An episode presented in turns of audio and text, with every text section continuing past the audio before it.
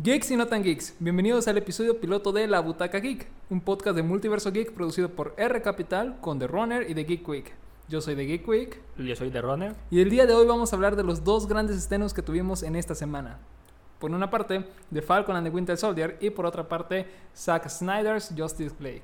Cabe aclarar de que en este, en este episodio piloto vamos a tocar los spoilers de debidas, de debidas partes, tanto de Marvel con Falcon and the Winter Soldier y con DC de Zack Snyder, así que están advertidos por cualquier cosa. Nosotros no nos dejemos responsable de si no los han visto, así que están advertidos de eso. Que para el tiempo en que se está subiendo el podcast ya es un tiempo considerable Sí, para hablar de spoilers. Ya no tanto que- estreno, pero... Sí, así que vamos a hablar libremente. Exacto. Vamos a comenzar con el primer proyecto de la semana, que es The Falcon and the Winter Soldier. La nueva serie que salió para Disney Plus y la segunda serie para esta plataforma de Marvel Studios. ¿Qué te pareció? Eh, la verdad, me gustó el primer capítulo. No puedo decir que, que me encantó porque pues realmente no fue así. Sea, siento que, y justamente antes estábamos platicando de esto contigo, Ujú. de que eh, esperemos que este no sea algo que se repita en todas las series que quiera hacer Marvel porque eh, sería algo malo. De que empieza algo lento, se podría decir la serie, no te logra enganchar como te esperarías durante el primer episodio que se supone que es uno de- debería de ser uno de los que te enganche. Sí. Y siento que esto pasó con WandaVision, que es como platicábamos, de que los dos primeros capítulos pues sí Tuvieron que estrenarse de ley para que funcionara. Sí, porque no es que digamos que sean malos capítulos, porque como te digo, pues no lo son, realmente sí están bastante interesantes, pero realmente siento que no, trans- no pasan de ahí, no es como que te enganchen así para ver el siguiente capítulo. De hecho, tuvimos la, ambas, ambos la sensación y yo la anduve viendo con mi la, la serie y, y ambos cuando terminó de- el capítulo de, de Falcon nos quedamos como, ya es todo, no hay algo más. Como te digo, no es que no haya sido un buen capítulo, considero que es muy buen capítulo, pero realmente no, como que no te deja esperando la- el segundo capítulo, vaya. ¿Y tú qué te, pareció la, serie? Es que es como lo que hablábamos de Mandalorian precisamente antes de grabar. Yo creo que la vemos, vemos la serie, porque es de Marvel Studios, es de un universo cinematográfico del cual no hemos visto ninguna película por más de un año, pero ya conocemos a los personajes porque han tenido participaciones en otras películas, conocemos este universo, estamos familiarizados con él. El problema es que quítale Marvel Studios, Sí. quítale que sea del mismo universo. Y tanto a WandaVision como a Falcon and the Winter Soldier. Yo creo que si le quitas el factor de que sea en ese universo y fueran historias independientes como lo es de Mandalorian, el, cap- el capítulo, el episodio piloto, debe ser mucho más enganchante. Porque, claro, todos vamos a ver el segundo episodio porque queremos saber más sobre lo que sigue de esta serie, ¿no? Del desarrollo de los personajes, porque ya lo hemos visto en las películas, repito, pero no han tenido la oportunidad de brillar por sí solos, que fue como lo que pasó mucho con Wanda y con Vision, que precisamente ya los habíamos visto en muchas más películas, ya habíamos visto su interacción, pero no habían sido tan protagonistas hasta que llegó el proyecto de WandaVision. Y lo mismo falta aquí, fa- falta por verse aquí con Falcon y con el Soldado del Invierno, con Bucky, con Sam, que ya los hemos visto en otras películas, ya inclusive, inclusive en Civil War vimos un poco de, de ese dueto, Sí. de su relación que van a tener de amor y odio. es muy bueno y ya lo vimos en los trailers también. Pero aquí en este proyecto es la oportunidad que tienen para brillar por sí solos. Y era lo que decía con respecto a The Mandalorian, que precisamente The Mandalorian en el primer episodio lo hace muy bien. Y no es por ser fan de Star Wars, pero en su episodio piloto lo hace muy bien porque te engancha. Sí, Y si queremos tomar en cuenta otra referencia de series, podemos ver The Boys. Exacto. Que hace todo lo mismo también con su episodio piloto, que precisamente eh, creemos que el personaje, el personaje de Anthony Stark, eh, ¿cómo se llama? Homelander, Ajá, Homelander. precisamente lo vemos que en el primer episodio piloto se muestra siempre como una figura perfecta, un héroe perfecto, pero ¿qué pasa al final del episodio, del episodio piloto? Spoiler, que termina matando a un personaje importante, bueno, en ese primer episodio de la serie. Exacto. Y nos damos cuenta que no es el héroe perfecto para nada de lo que esperábamos. Todo lo contrario. Ajá, exactamente. Y estamos enganchados porque queremos saber más de que, qué nos, en qué otro aspecto nos están engañando con los superhéroes. Pero aquí, y como tú dijiste, no es mala serie. El problema es que no te termina de enganchar tanto. Sí, obviamente vamos a ver los demás episodios, pero realmente, eh, como lo estamos platicando ahorita, no es como una serie que te mantenga enganchada como la puede ser, como tú lo has dicho, de Mandalorian, que en el primer episodio tú ya querías ver más, o incluso no yendo tan lejos, en el mismo universo de como por ejemplo Daredevil, se me ocurre, Luke. Cage, que también fueron series bastante buenas y que empezaron con todo lo que te debían de empezar para, y que te, sobre todo te debían de enganchar para ver los siguientes episodios. Que bueno, aquí está el factor de estreno del episodio semanal comparado con Netflix, Ah, que exacto. es soltar todos los episodios de golpe. En el caso de, de las series de Disney Plus, de las producciones de Disney Plus, eh, tienen ese factor de estrenarse cada viernes y por lo tanto generan tendencia cada viernes. Pero hasta yo te comenté que con esta serie no sentí tanta la tendencia, inclusive ni los memes, ¿no? Exacto. No sé si es porque estaba iniciando y todo eso. Obviamente, como tú dices, la vamos a terminar de ver porque es del universo cinematográfico de Marvel. Y realmente la relación que van a tener los personajes eh, se va a ir desarrollando y creo que va a ser muy, muy divertida para el espectador, sobre todo por esa relación de amor y odio que van a tener Sam y Bucky. Exacto. Y es que no es mal episodio, como dices tú, no es mal inicio. De hecho, yo considero este primer episodio y lo que va a ser el resto de la serie, que de hecho ya tiene más temporadas confirmadas, tiene una segunda temporada, pero va a ser una historia de legado. Va a ser una historia de legado del Capitán América.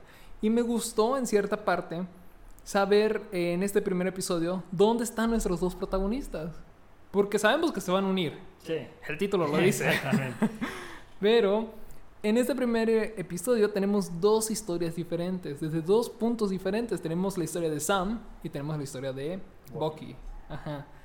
Por una parte, los dos están sufriendo diferentes maneras, porque Exacto. claramente Sam quizás está sufriendo con su familia de la forma económica y por su parte Bucky es más de la manera psicológica que lo que está viviendo con todos los fantasmas que dejó su alter ego, precisamente. Y no es mala, o sea, e- en ese sentido funciona muy bien porque ya conocemos a los personajes. Ya sabemos lo que hicieron también como para que estén en ese...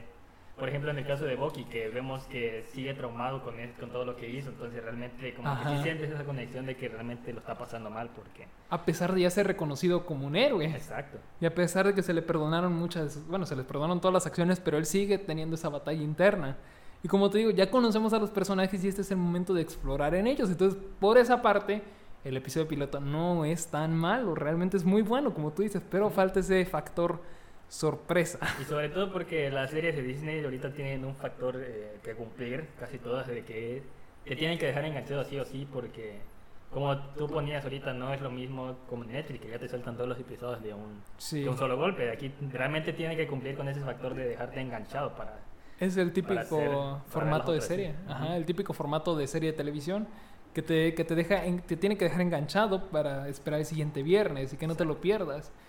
Y pues bueno, eh, con ambos personajes, como decía, es una historia muy común, o sea, es una historia de superhéroes muy común. Es una historia de superhéroes eh, con una vida común, vaya. Ya los hemos visto cómo pelean, ya Sí. sabemos quiénes son sus alter egos, pero aquí vamos a ver nuevamente el lado humano. Y ese es un factor muy bueno que me está, que me está agradando de la serie. Ahora, vamos a hablar del nuevo Capitán América y su diseño. ¿Qué Ah. onda con ese casco?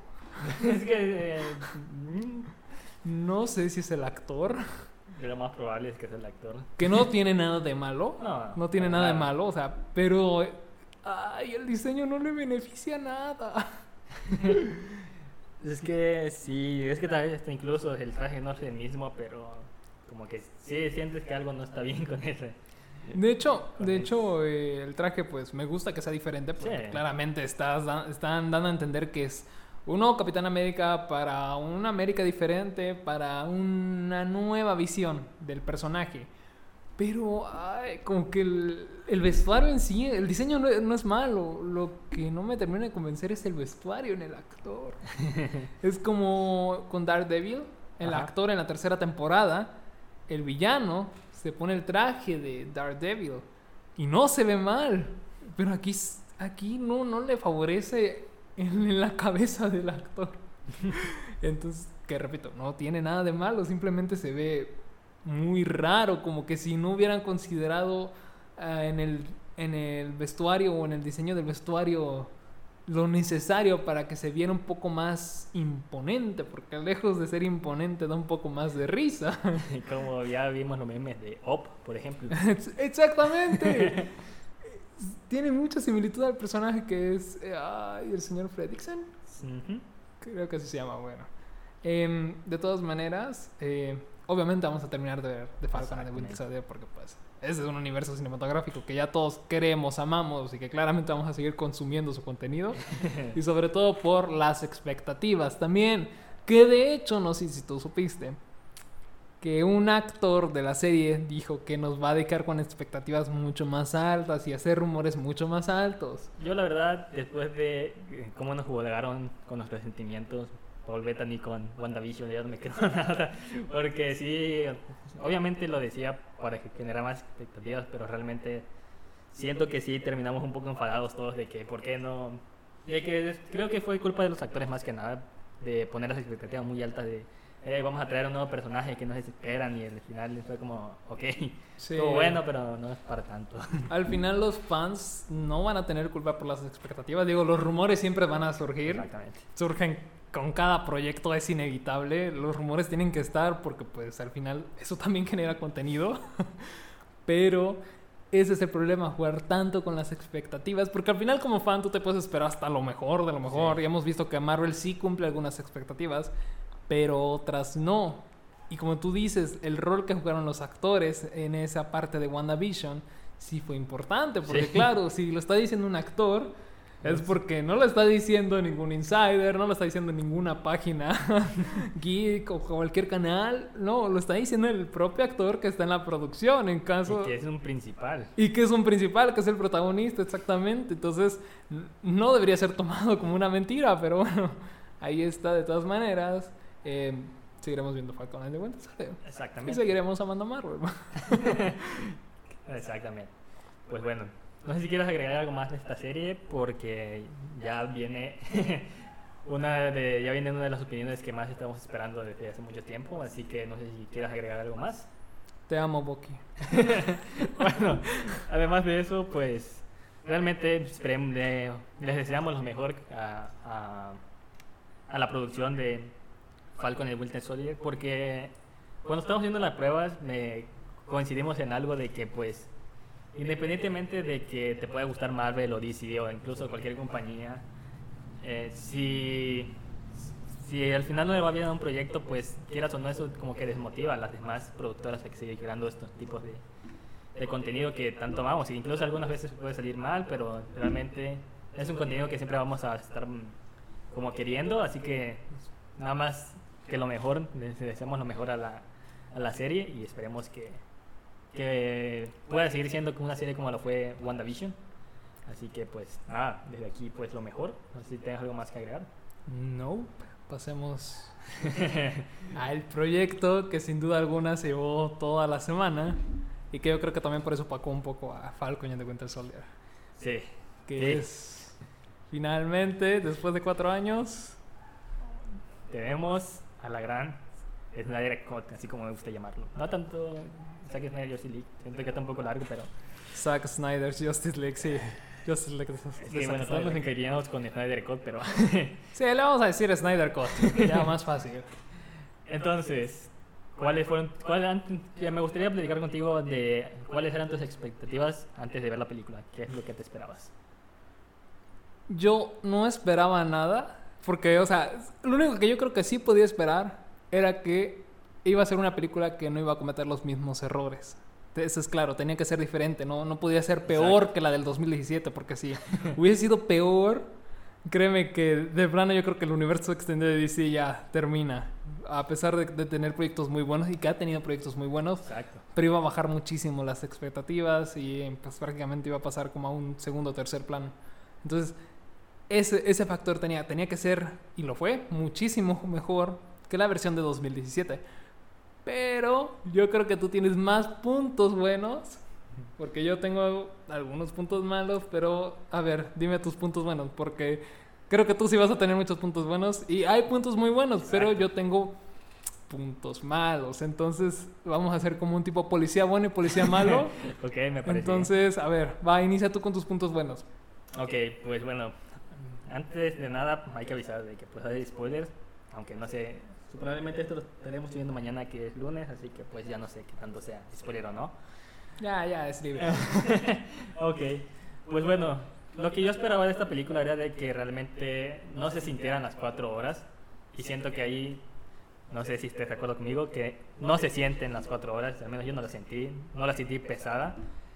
Es algo que realmente sí cumplió todas mis expectativas y realmente podemos este, darnos a, podemos deducir de que cuando le dejas la libertad creativa a un director puede hacer cosas maravillosas, como lo puede ser en este caso Zack Snyder, que realmente vimos que incluso aceptó no tener ninguna paga por por la El cuando lo contrató, ajá, cuando lo recontrató HBO Max para producir las para terminar la Justice League, así que pues realmente siento que ese fue un factor bastante bueno el que realmente no a pesar de que dure cuatro horas pues yo la verdad no se lo sentí pesada en ningún momento acá ratito quería quería más y más y realmente es así como eh, como resultó ser de que realmente no, no se sintió las cuatro horas y que además considero que todos los a comparación de la película de 2017 eh, todos los personajes tienen su- sus momentos ya sea tanto Cyborg ya sea tanto Flash incluso que me sorprendió porque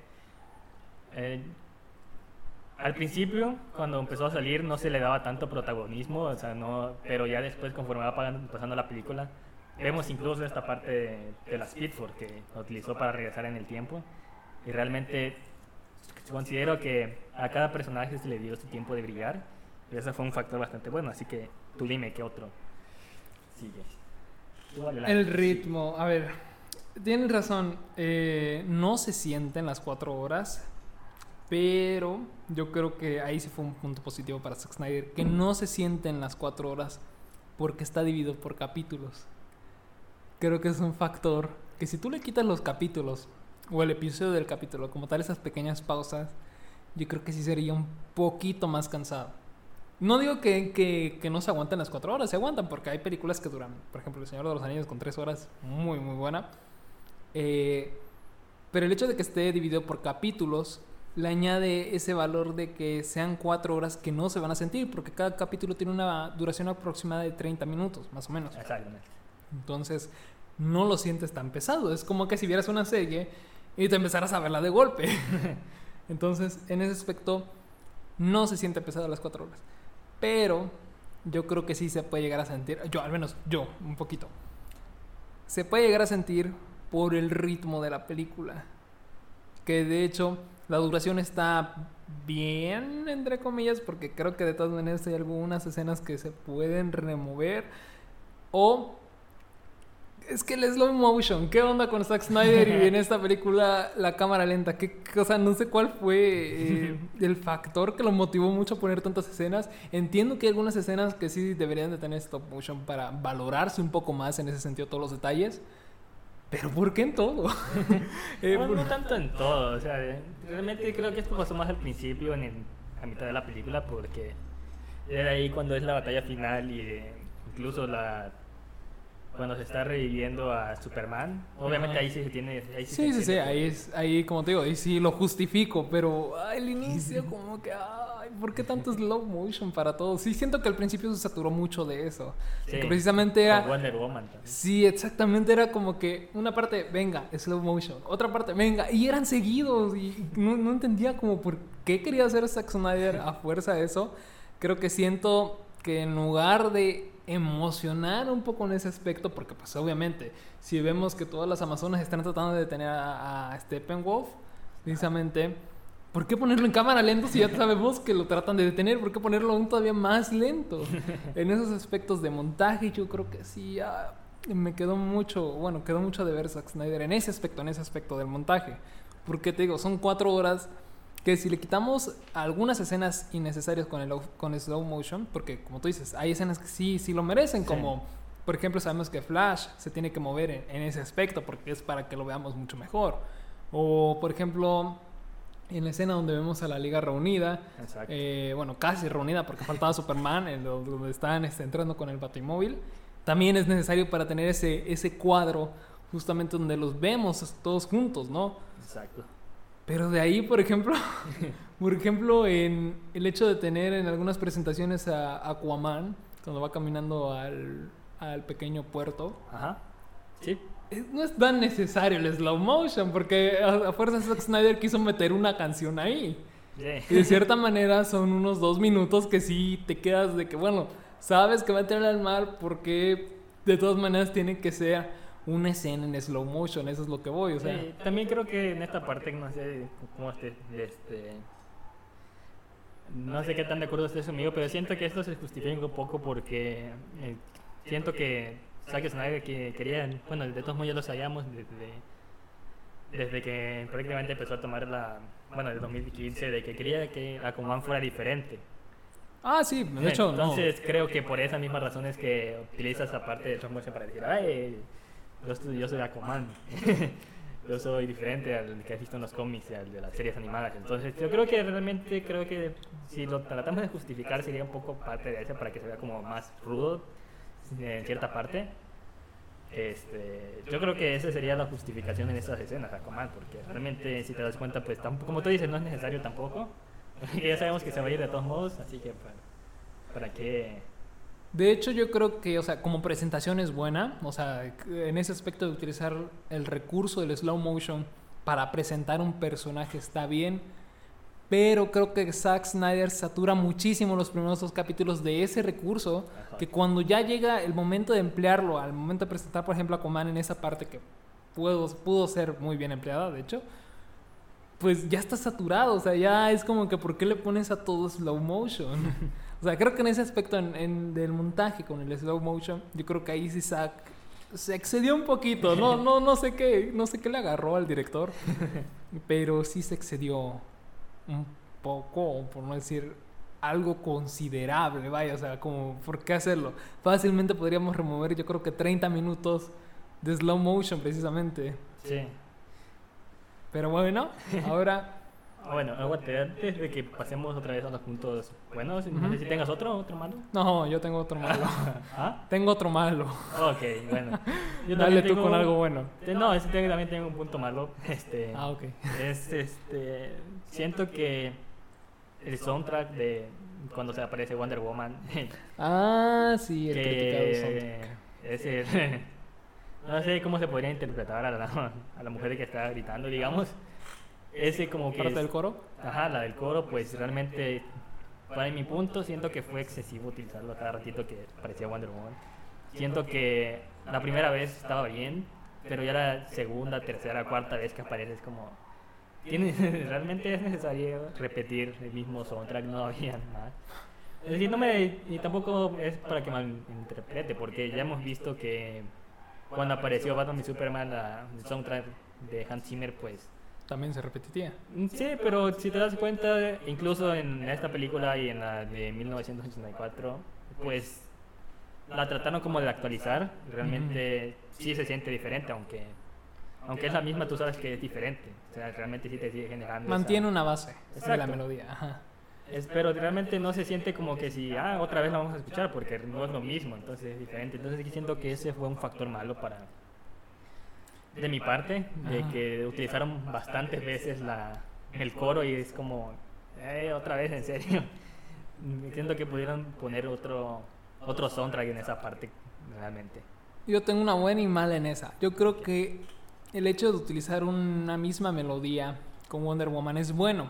Es bueno porque de cierta manera está atado al a reconocer a un personaje por su melodía. Que de hecho esto muchas veces es- aparece o es considerable dentro de los musicales.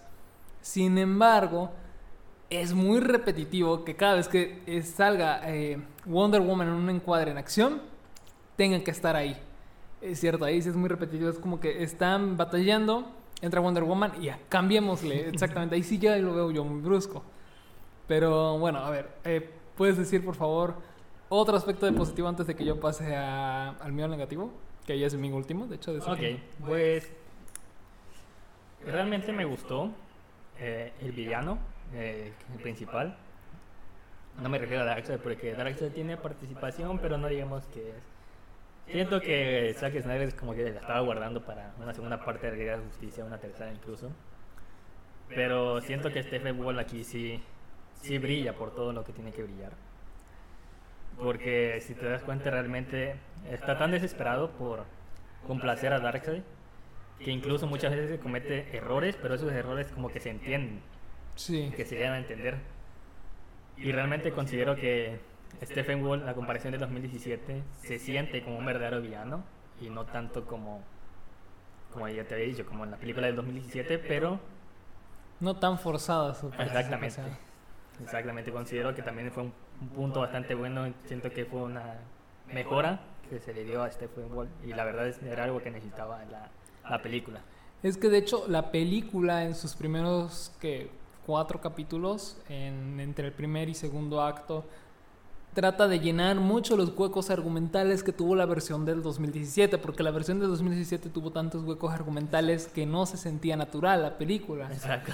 Entonces, el hecho de ponerle motivación a los personajes, incluyendo a Steppenwolf, precisamente lo hace que humanicemos un poco con él, que entendamos sus razones. Sí. Y no llenar toda la película de Deus Ex Machina, que es lo que pasa en el 2017 con el corte o con la dirección de Joss Whedon, que no se podía justificar algo porque precisamente no había el tiempo o precisamente porque se reemplazó el material. sí. Como yo te decía, eh, bueno, aquí entendemos un poco desde la historia de Cyborg, de hecho que pues fue un personaje muy olvidado en la versión anterior, como hasta el hecho de que cómo consigue a Arthur su tridente. Sí. Porque aquí ya lo vemos y vemos el personaje de Willem Dafoe, que precisamente vemos... Vulco. Ajá, Bulco, exactamente. Que vemos precisamente cómo él está insistiendo en que Aquaman debe de formar o debe de tomar el manto que le pertenece. Entonces, sí, se llenan mucho de los huecos argumentales que habían existido en el corto anterior, en el 2017. Exacto. Ahora suelta tu, tu, tu punto, tu último punto malo. Quiero escuchar. Ok. Estoy emocionado. Mi punto malo es la resolución de aspecto. 4.3. Ah, ok. Que si en una pantalla, si lo ves en una pantalla grande, no lo notas. Pero supongamos que lo vemos en la pantalla de una tablet o del monitor de una computadora, yo creo que sí puede ser mucho más considerable que el espectador lo note. Sobre todo porque no siento que exista la necesidad de que a fuerza tenga que existir una resolución 4.3 para este corte. Eh, narrativamente hablando, no le agrega ningún otro valor a la película.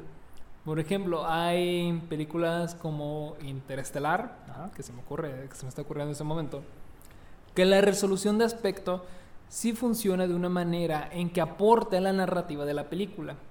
En el hecho de ver los planos eh, eh, o en el hecho de concentrar al, espectador o de ambientarlo, vaya. Pero aquí eh, la resolución 4.3 no aporta nada narrativo, nada más está ahí como que para hacerlo diferente del corte del 2017. Pero de hecho, eso mismo, la resolución, al ser un poco cuadrada, no permite que termine de brillar todo lo que se está observando en las batallas o inclusive, eh, sí, en las batallas, vaya, en las secuencias de acción. eh, termina de verse todo tan pegado, ¿sabes? O sea, no se termina de aprovechar todo lo que se tiene que ver. Por ejemplo, si vemos a tres personajes, los tres personajes están ahí y están muy limitados. No podemos ver más del entorno que les rodea. Que precisamente con la resolución 16.9 es lo que sí lo podemos hacer.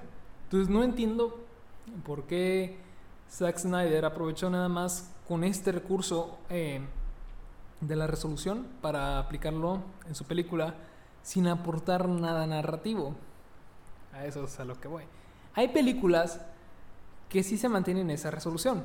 Por ejemplo, eh, A Ghost Story, que es una película de drama de 90 minutos aproximadamente, que sí aprovecha un poco de, esa, de esa narrativa, de la resolución de aspecto, porque te da a entender con la historia, con los personajes, cómo se sienten, que se sienten encerrados en sí, en sí mismos, porque toda la historia es muy pequeña. Ujú. Entonces, eh, el hecho de la que la resolución esté en 4.3 ah, te ayuda a ti a identificarte en que los personajes se sienten así, se sienten encerrados, se sienten frustrados.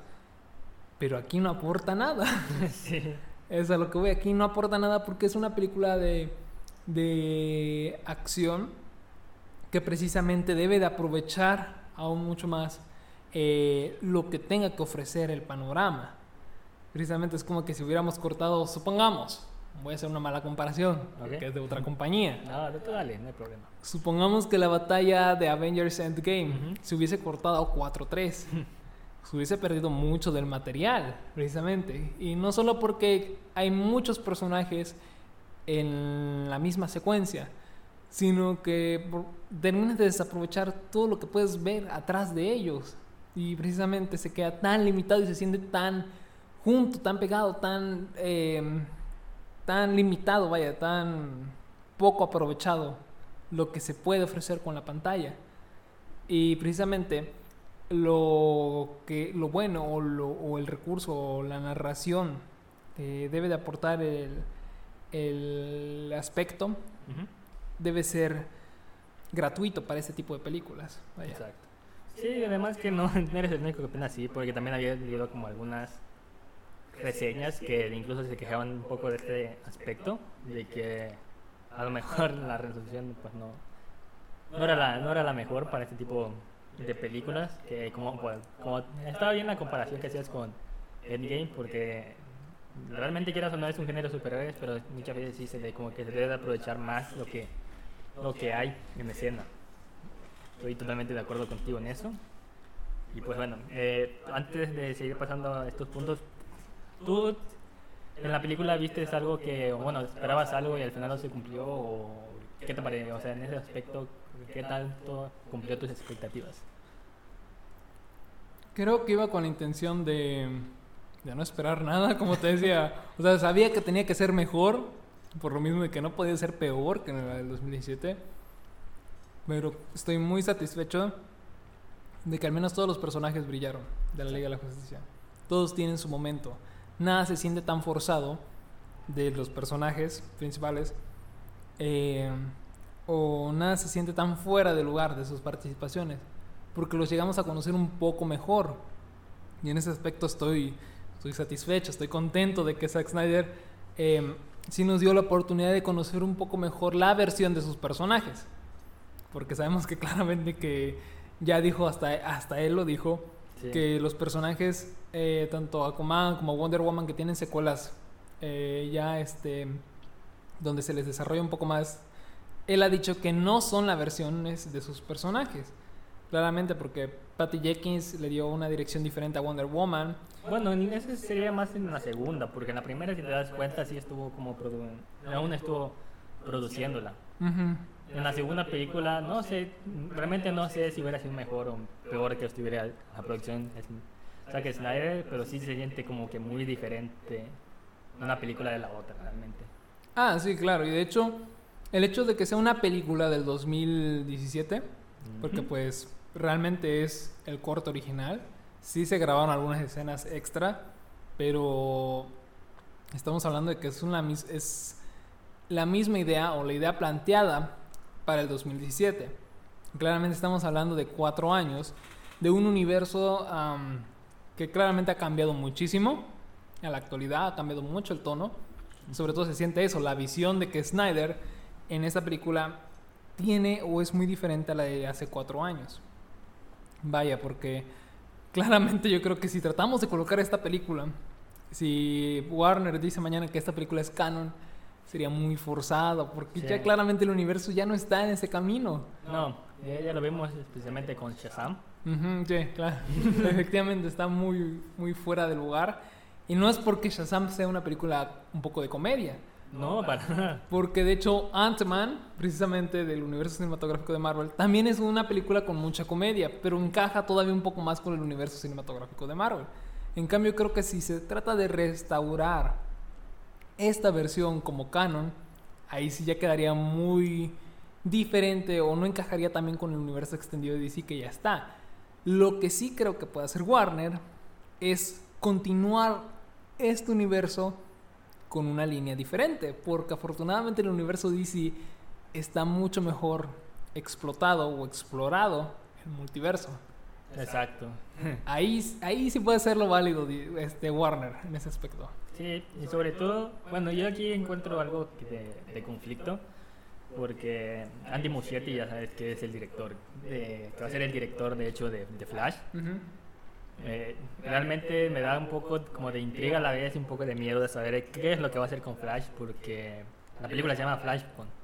Entonces, realmente tiene todo para explotar el universo, todo el multiverso de DC, pero a la vez como que tampoco lo quiere hacer, porque ya lo has visto de que ha dicho, no, pues Flashpoint no va a ser Flashpoint, entonces, como, entonces ¿qué va a hacer? Entonces, pues realmente, y también me causa un poco de, miedo, no tanto miedo, pero así como de no saber qué esperar, porque ya sabemos que It, pues fue muy buena, si nos vamos por esa, por una cuestión de historial, si lo queremos llamar. It, la primera película que se estrenó, pues fue muy buena, pero la segunda sí como que se siente un poco diferente. Según rumores es que otra persona lo había escrito y por eso se, siente ese cambio, pero realmente no sé qué esperar de, Flash, o sea, no sé qué tanto, no sé qué tan buena idea sea explorar el multiverso, no sé, realmente no sé, no sé qué esperar de la película, pero aún así sí, la, yo creo que podrían continuar con la misma línea siempre y cuando, o incluso si Warner, bueno, de hecho ya, ya lo ha dicho el propio Zack Snyder, que ya no quiere seguir trabajando con él. Pero también recordemos que pues Warner no fue el que le dio luz verde a, a la Liga de la Justicia, sino que fue HBO Max. Entonces realmente siento que si siento que si quieren terminar la relación con, con Zack Snyder, lo deberían de hacer con la segunda parte o incluso tercera parte de la Liga de la Justicia y no tan así brusco como dijo Warner. No sé qué opinas. Eh, de hecho, bueno, es que eh, Flash va a cambiar todo. La, la película de The Flash para 2022 va a cambiar todo en el universo de DC. Porque ahorita tenemos proyectos independientes también de DC, como son de Batman, por ejemplo, con Robert Pattinson, que precisamente fue una consecuencia de lo devastadora que fue la versión de Justice League de 2017, que precisamente fue el momento en que ya no iban a haber muchos proyectos de DC precisamente por la reacción tanto de los fans como de la crítica. Y es lo que derivó a que se cancelaran proyectos, se dieran luz verde a otros, etcétera, etcétera, etcétera. Entonces, eh, ya dijo el director claramente que Flashpoint va a ser muy diferente a la historia de The Flash, porque pues claramente Flashpoint es más sobre un viaje en el tiempo y The Flash va a ser sobre viajes en el multiverso. En ese aspecto yo creo que DC lo puede hacer bien porque va a tener ese plus competitivo frente a otro universo, que claramente no se, no se atreve mucho a explorar el multiverso. Exacto. Y creo que el hecho de que DC tenga un campo mucho más ocupado en las series, explorando el multiverso que precisamente The Flash, la serie televisiva protagonizada por Grant Costin, ya ha explorado muchísimo más el multiverso. Entonces creo que ahí tienen ese pie y sobre todo porque ya vimos a Ezra en la serie. Entonces creo que la gente o el público en general ya sabe un poco más del multiverso.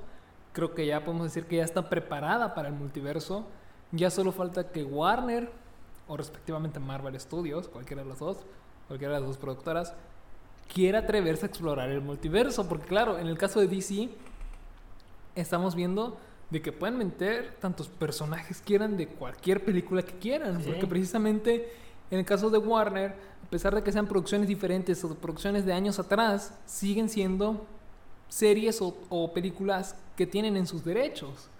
Entonces lo tienen todavía mucho más fácil para seguir explotando el multiverso, precisamente. Mm, quizás no con la participación de todos, pero con que tengamos pequeños cameos, es más que válido para decir, ok, se presentó el multiverso. Como pudo hacer Crisis en Tierras Infinitas, realmente. Ajá, exactamente, que no necesitábamos a todos los personajes en acción, simplemente con cameos ya estamos asentándonos en que esta historia estaba afectando el multiverso de DC, que terminó pasando. Entonces, de todas maneras, yo creo que DC en ese aspecto sí lo puede hacer muy bien. Sobre todo porque estamos hablando de que se llama un universo extendido de DC. Entonces nos da la posibilidad todavía de explorar mejor el universo de las series y de las películas. Y que precisamente esto no sienta o no se trate de ver como un universo similar al de Marvel. Precisamente darle esa diferencia o ese plus de que quizás en esta versión de, de, de Flash protagonizada por Ezra Miller tiene el cabello negro y no es el Flash rubio que conocemos en los cómics. Pero está bien, ¿por qué? Porque estamos explorando el multiverso. Y lo mismo pasa con la actriz que es de ascendencia latina, que va a interpretar a Supergirl, que no recuerdo su nombre en estos momentos. Por dos.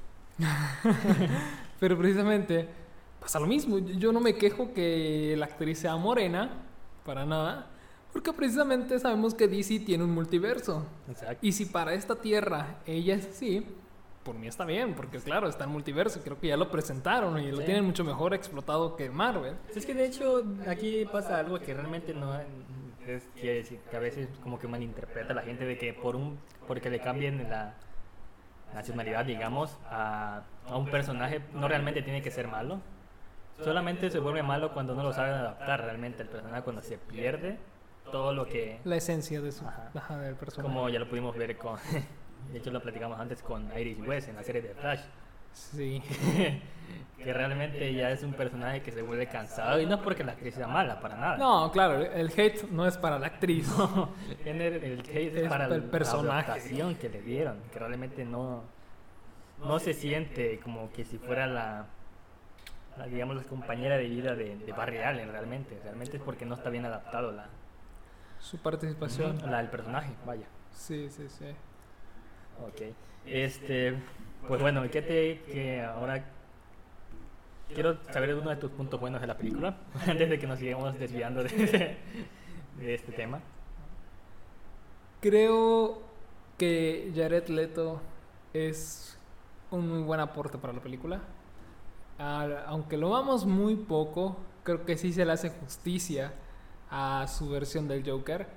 Claro que porque lo vemos muy poco, no lo terminamos de explorar lo suficiente, pero es infinitamente mejor que la versión de, del Escuadrón Suicida del 2016. Esa está Que clara. muy probablemente sea otro movimiento.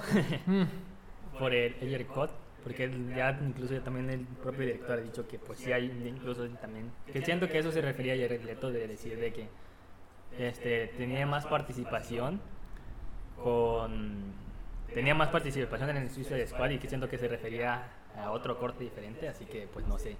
Y como tú dices, sí se le hace justicia y sí se siente que si saben aprovechar a Jared Leto, pues realmente sí puede dar la talla para hacer un guasón tan excelente como fue Heath Ledger o Joaquín Phoenix, realmente. Sí, de hecho, bueno, yo creo que te haya gustado o no el Snyder Cut, es indudable de que hizo historia en, el- en la industria cinematográfica. Exacto. No por el hecho de que sea perfecta o de que sea buena, mala, regular. Hizo historia en la industria cinematográfica porque gracias al movimiento de los fans, jamás se había visto que un estudio considerara a los fans realmente para darles un proyecto que efectivamente pudo haber tenido muchas pérdidas o que quizás no hubiese sido tan rentable porque claramente se invirtió mucho más dinero de lo que Warner esperaba pero al final jamás había visto un estudio cinematográfico tan más decidido por eh, escuchar a los fans.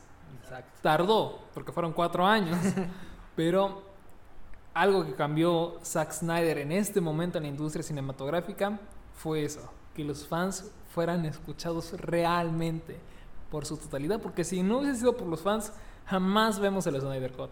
Exacto. Fue tanta la presión, fue tanto eh, ese, esa ayuda de los fans que generó tanta polémica que inclusive, pues te digo, hizo historia con que el, el- el estudio, con la, presa- con la casa productora, escuchara, los escuchara y precisamente costara más de lo necesario, pero que aquí estuviera. Y la respuesta positiva de esto, siento yo, es que los fans realmente, o la mayor parte de la audiencia, sí disfrutó legalmente la película. Sí. Que eso fue un punto también positivo, precisamente porque es un agradecimiento también a que los fans fuimos escuchados. Que ojo, si tú lo viste de alguna otra manera, con algún otro recurso, no es que esté, esté mal, pero vaya, este, son situaciones diferentes para cada persona. Pero si aportaste legalmente a la película, ya sea que hayas rentado con algún descuento o que la hayas visto completa, eh, pagando el precio completo, yo creo que las que es un buen aporte porque estás dando la respuesta positiva a que tu petición fue escuchada. Directamente si has participado, no tanto en el, en, En el la tendencia sí. o en el movimiento, ajá, exactamente. Pero es un respeto, agradecimiento tanto para el director como para el estudio que se animó realmente a darle luz verde al proyecto. Exacto. Entonces, eh, bueno. Y hablando un poco de, de los precios, de, no sé si- bueno, creo que te había comentado, ¿no? De que, este, tú cuando se estrenó la, ayer la justicia, creo que estaba más dormido que saber qué cosa. O sea, cuando se estrenó el jueves a las 12. Con Amazon Prime. Ajá. De hecho, yo me puse al pendiente con la página para estar atento al momento que salieran los, la- los precios de la película de que se revelara. Y bueno, el primero que pude ver fue Cinepolis Click, que lo tuvo en 300 pesos. Sí, el estándar. Ajá. Y por el otro, pues Amazon Prime, que me sorprendió al principio que, dije que lo tenía 60 pesos. Y de hecho, eso sí pasó, de que lo tenía 60 pesos la película. Y yo dije, bueno, lo compraré después en la mañana. Y ya en la mañana, pues ya no estaba la oferta. Sí, la oferta. Y luego pues vino este Google Play a decir, hey, aguanten, quieren ver el Snyder Cut, aquí, tienen, aquí les va un Sí, descuento". realmente hasta eso. Creo que la oportunidad de haberlo ofrecido en diferentes plataformas bajo demanda, creo que así de todas maneras hará un abanico mucho más fácil para que, ok, no quieres gastar 300 pesos, en Amazon tienes por dos horas o tres horas esta oferta y con Google Play tienes esta oferta. O sea, creo que hasta eso fue beneficioso, vaya, porque no vamos a comparar el precio de una sola renta a una, suscri- a una suscripción mensual de HBO Max por el- la mitad de ese precio. Que precisamente de todas maneras vamos a contratar a HBO Max. Es el beneficio. Sí, porque hay más proyectos también interesantes ahí. Exacto. Pero muy buena estrategia. Obviamente se hubiese disfrutado también muchísimo mejor en el cine. Ah, efectivamente. Pero no deja de ser un estreno ah, muy bien aprovechado, sobre todo en estos momentos que considerablemente no tenemos los cines operando. O bueno, si están operando, no todas las personas aún eh, se sienten seguras para asistir al cine. Exacto. Bueno, este, me gustaría hablar un poco más de la, eh, de la película. Ujú. Eh, a mí te preguntaba que si te decepcionó en algún punto. A mí no es que me no es que me decepcionara para nada, pero sí como que me quedé esperando a un poquito más de participación de Linterna Verde, incluso. Pero pues sabemos que no pasó. Ujú. O bueno, sí pasó, pero no era algo que no se había visto del corte del... Hubo una linterna, Hubo una linterna y pero también no hubo... fue la linterna. y hubo otra linterna también en el, en el futuro. Pero realmente yo esperaba ver a tan siquiera a Hal Jordan o algún linterna. Este, un o sea, de tener una, más referencias a Linterna Verde. Por esa parte siento que sí. en- bueno, en opinión personal siento que sí me decepciona un poco, pero realmente fue la única. ¿Cuál fue, me gustaría que me dijeras cuál fue tu parte que más disfrutaste de la película?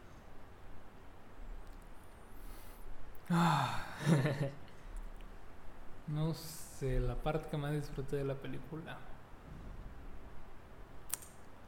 Es que Mm, sí, es que tiene bastantes momentos buenos la película. Tiene bastantes momentos buenos. Yo creo que voy a decir en general que las escenas que más disfruté fueron las de las de Cyborg por el simple hecho de darle un poquito más de esta presentación al personaje que no había sido explorado, darle sus razones, por qué se siente así, por qué eh, actúa de esa manera.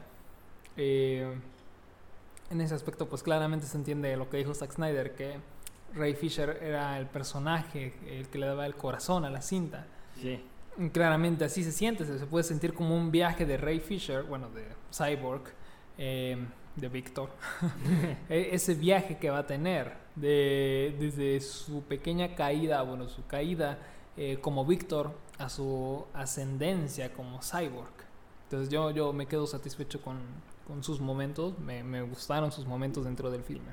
sí, sobre todo porque se toca algo en la- que en la película en corte del 2017 no se vio. De, mm, ok, sabemos que odia a su padre, pero realmente no sabemos por qué lo odia, si te das cuenta. Porque si te das, en la película del 2017, si no me equivoco, su madre muere a causa de una explosión y es ahí donde él también muere. A comparación de, de este corte, que fue cuando justamente saliendo de este partido de fútbol, que vemos a, a Víctor, que realmente estaba muy feliz, pero realmente se le va la chispa cuando no ve a su padre ese. Mm, Sí, sí, sí, es que en la película del 2017 lo odia más por no dejarlo morir. Exacto. Y aquí no, aquí la relación ya está mal entre padre e hijo Desde antes, Desde porque, antes. Ajá, porque precisamente no se le, no, eh, su papá no le daba la suficiente atención que merecía por sus logros o por también sus fracasos. Y también, como en cierta parte, lo culpa por la muerte de su mamá, si te das cuenta, porque Ujú. le dice, si hubiera estado ahí, ella seguiría viva. Entonces, realmente me encanta esa parte de que explora más al, al personaje, de sobre todo hacer esa evolución, de que... Porque también hubiera sido muy fácil para el Zack Snyder como el decir, ah, bueno, ahorita odias a tu padre y luego ya no lo vas a odiar, pero realmente sí te da las razones como para volver a amarlo otra vez y realmente siento que ese fue un gran aporte. Así que me siento satisfecho por esa parte de que sí le puede hacer justicia al personaje, no como en la película de 2017, vaya. Sí, sí. Y también otro personaje que a mí, como te decía, que también creo que fue, también lo mejor de la película fue Flash, Ah, sí, claro. porque tú lo ves eh, desde cuando entra, bueno, como ya había dicho antes, al principio como que sí sentí que faltaba un poco más de explorar el personaje, pero todos esos momentos, toda esa travesía que hace Flash de decirle a su padre, este, ahora sí, yo tengo, este, ahora sí te podré, con- como te dijera, ahora sí podré hacer lo que yo quiera sin que tú me digas nada, porque si, que- si, te- si nos damos cuenta, en el- al principio pues su papá le dice que, que se olvide de él, y luego Sí. está orgulloso de, De que- su pasado. Ajá, y luego está orgulloso de que su hijo realmente está haciendo lo que lo que le haría feliz, que, que es justamente luchar por la justicia de su padre, ¿no? Sí, precisamente yo creo que la cinta también hace un muy buen trabajo con, con el personaje de Barry Allen, con Flash, para dejarnos picados con la película que va a tener individual el personaje en el 2022, que claramente va a ser muy diferente también, porque Sí. son dos visiones de dos directores, que al final de cuentas, pues, el Snyder Cut no es canon, entonces se va a ser, va a ser muy separado, vaya, desde el hecho de que ya sabemos que el actor que interpreta al papá de Barry, precisamente. No va a estar, va a ser, va a sufrir un recast. Entonces, eh, bueno, ya desde ahí podemos esperar de que va a ser una visión muy diferente del personaje. Y también porque vamos a ver un traje mucho más apegado a los cómics. Y creo que también los rayos van a ser ya naranjas, un poco más apegados a los cómics que a esta versión azul, un poco más realista que quizás le ofreció Zack Snyder. Pero bueno, al final de cuentas, pues vamos a ver dos visiones diferentes. Yo estoy bien, estoy contento con que sean dos versiones diferentes, siempre y cuando el producto, o en este caso la película, sea buena. Exacto.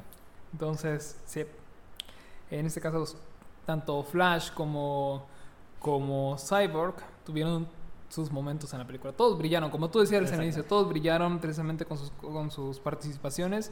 Y ese es un punto muy claro para Zack, porque al final de cuentas, él formó la liga, Sí. él hizo el cast, él, eh, él formó esta versión de la Liga de la Justicia y gracias a él tenemos estos actores en los mantos de las películas. Entonces, muy bien. ¿Algo más que quieras agregar? Sí, este, también otra parte que disfruté es la del pasado cuando se juntan los atlanteanos con las amazonas, con, los humanos para defender a la, tierra.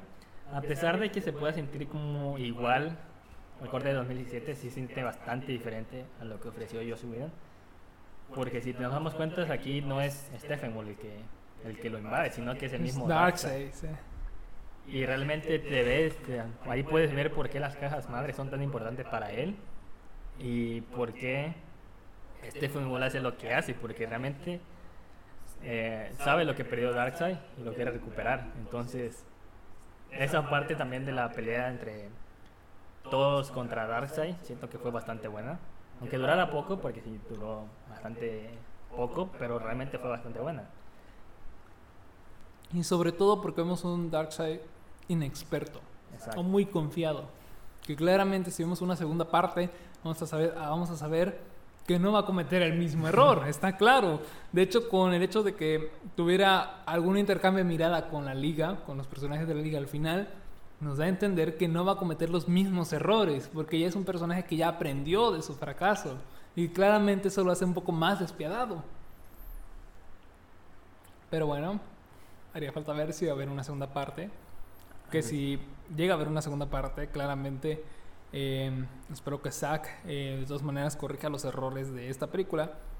Que como te digo, es muy buena película. De hecho, eh, son contados sus errores y claramente tenía que ser mejor a la del 2017. Entonces, en ese aspecto, yo creo que sí cumple el propósito de ser buena película, una película entretenida y que precisamente los capítulos, la manera en que está dividida, también la hace más digerible. Exacto. Y también me gustó mucho el cierre que tuvo Stephen Wall. Siento que fue un cierre bastante bueno a comparación del que tuvo el 2017. Porque, no sé, aquí vemos que es una liga que está dispuesta a hacer lo que, lo que sea con, con tal de salvar a la Tierra.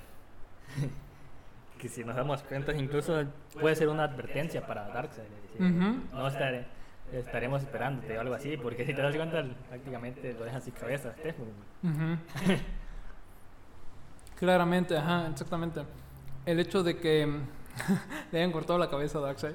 Eh, Darkseid, Steppenwolf. Ay, lo siento, Steppenwolf. Precisamente es una advertencia para Darkseid. Y yo interpreto también el silencio de Darkseid hacia ellos de una manera en que no se deben de confiar. Creo que como te digo, ya sabemos que Darkseid sufrió hace 5.000 años por ser inexperto, por ser joven quizás, por haberse confiado en que nunca había existido la unión en un mundo. Y es ahí donde que gracias a la unión de la, de la Tierra, de sus defensores, precisamente Darkseid cae y ahí es donde ya aprende esa lección. Y lo ve nuevamente con Steppenwolf, que precisamente gracias a esa unión, él ya no puede confiarse nuevamente. Exacto.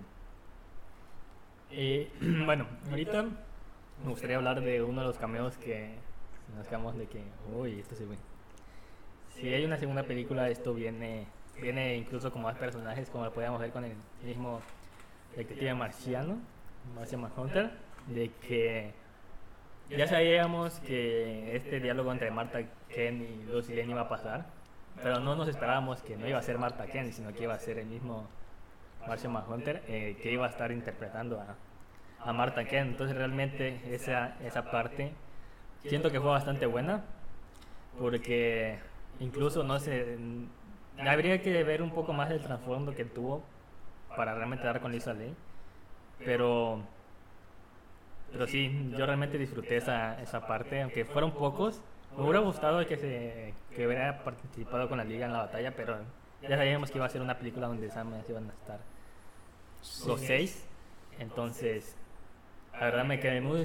Aunque fue bastante poco tiempo el que vimos con Marcia Mahoney, siento que fue bastante bien aprovechado. Porque si vemos de... Bueno, no sé si has visto la serie de Supergirl, algunos capítulos, pero... Sí, sé que tiene... un rol bastante importante para, para todo el mundo, entonces realmente me gustaría que ese papel siguiera con ese, con ese mismo camino. Bueno, si es que hay otro camino, claro. Sí, de hecho, creo que también el Snyder Cut en este momento, en el 2021, es todavía mucho más digerible porque el universo extendido de DC ya creció. Si hubiésemos estrenado esta cinta en el 2017, esta, esta visión del, del, director, yo creo que todavía se sentiría un poquito más forzado por crecer el universo aceleradamente. Entonces yo creo que ahorita, a pesar de que no ser canon, de cierta manera, es este un poquito más entendible el rumbo que quiera tomar. Pero de todas maneras, el universo de DC sigue creciendo. Yo espero que siga creciendo más pausadamente que querer hacer las cosas todo corriendo, corriendo prácticamente por querer alcanzar la competencia, porque DC puede ser muy original y, no necesita tomar lo mismo de la competencia para brillar, puede brillar de su propia forma y eso es lo que creo que el universo extendido de DC está aprendiendo a ver. exactamente, justamente pues este pues el Snyder Code pues es un claro ejemplo de que no tiene que ser lo mismo que Marvel para nada, para realmente brillar por sí solo. Como tú lo bien dicho, DC siempre se ha distinguido por ser diferente a Marvel. Y siento que esta, esta, esta película marcó un antes y después de decir, ok, a lo mejor no, no, no es necesario parecernos tantos a Marvel para, para tener éxito, sino que realmente podemos crear nuestro propio camino sin ningún problema. Y siento que es algo que, que era necesario para que Warner, HBO Max se diera cuenta de que a lo mejor tengan el camino más claro de decir, ok, no tenemos, tenemos que, tenemos que darle libertad a nuestros directores y demás, porque si te damos cuenta, no se siente, se siente diferente, si eras no se siente diferente a, Marvel, Incluso, eh, aunque puede ser el mismo género, como puede ser comedia como Shazam, pues aún así se siente que es diferente la competencia y realmente me gusta me gusta el camino que, que le dio Zack Snyder y esperemos que, que pueda continuar, o sea, no con la misma visión, pero sí como ofrecer algo diferente a la competencia, vaya. Bueno, este, ya para cerrar, me gustaría que dieras tu opinión general de toda la película. Ok, pues bueno, va a ser bastante sencilla porque mm, no te puedo dar una gran crítica como porque realmente pues no soy crítico de cine, nada por el estilo, pero te puedo decir que ya sea te guste los superhéroes o no, pues le debes dar una oportunidad a esta película, incluso te guste DC o no, le debes dar una oportunidad porque realmente es una película que es bastante entretenida y que sobre todo, no como te decía antes, no se siente en las cuatro horas, o sea, no se siente, por ejemplo, como pasó con Batman y Superman, que, que la gente se andaba quejando como a la hora y media y tiene sus razones, porque en esta película se puede sentir que es más dinámica, que hay más momentos de acción, entonces realmente eso es lo que... Bueno, la Liga de la Justicia brilla por lo que es el Zack Snyder, entonces realmente estoy muy feliz, estoy muy feliz con el resultado y incluso ya me había asustado en cierta parte porque siempre me pasa lo mismo de que ya sea con las películas o con algún videojuego y demás, de que cuando la gente lo pone las expectativas tan altas y realmente te está dando las opiniones tan altas, tan buenas, entonces tú dices, como que te entras en angustia y sí, sí, sí, sí, cumplirá con mis expectativas, sí, sí lo, lo deberé disfrutar. Y la verdad es que eh, puedo decir que sí, realmente es una película que vale bastante la pena y que sobre todo todas las críticas que tiene están bien, perdón, están bien justificadas. Y muy contento de que se haya estrenado el Zack Snyder, Snyder Cut. La verdad es que es bastante, bastante buena y pues bueno, me gustaría escuchar la tuya.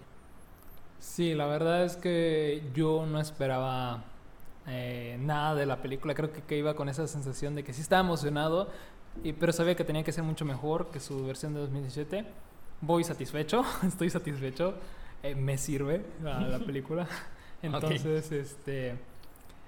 Si bien es cierto que si se decide continuar con este universo, pues claramente hay cosas todavía más eh, que pulir, pero eh, el resultado de esta película, pues yo creo que es muy buena, realmente. Sí. No es perfecta, claro, no es perfecta. Creo que ninguna película logra ser el 100%.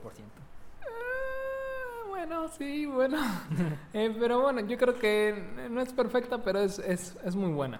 Sí. Se entretiene, eh, realmente eh, le da a los fans lo que quiere. Sí.